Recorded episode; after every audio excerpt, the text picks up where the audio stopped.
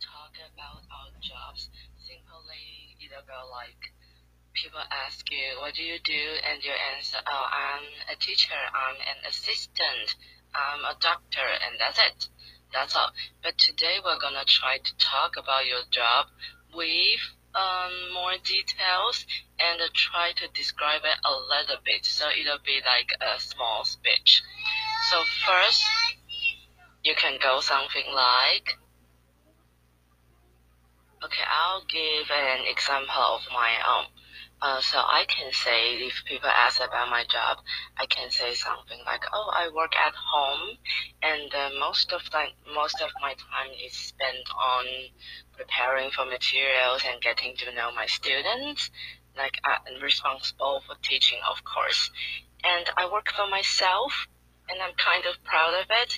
So if I have to talk about my job a little bit, like my goal is to be a stimulating teacher and uh, i want it to be satisfying to my students when they have my class.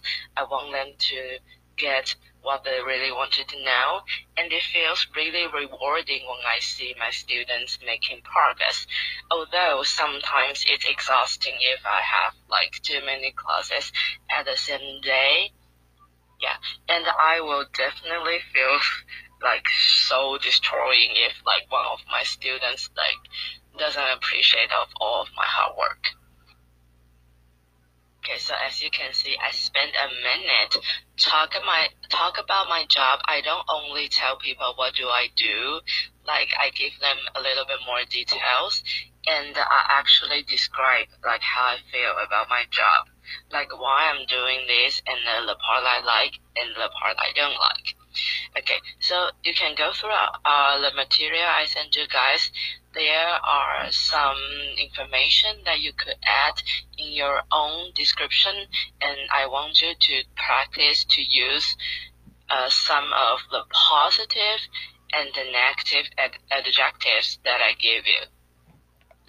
Okay, so for you guys who are listening to the podcast now, I know that I think I cannot put my materials up here, but you are free to ask for it. Just uh, send me messages. I think here Anchor they allows you they allow you to send voice messages, so you are free to send voice messages to me, or you can go to like my dashboard. There are uh, multiple ways to uh, contact me, and then you can let me know.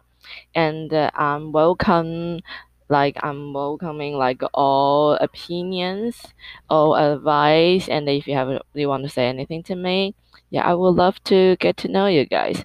Thank you. So that's our little lesson for today. Hope it helped.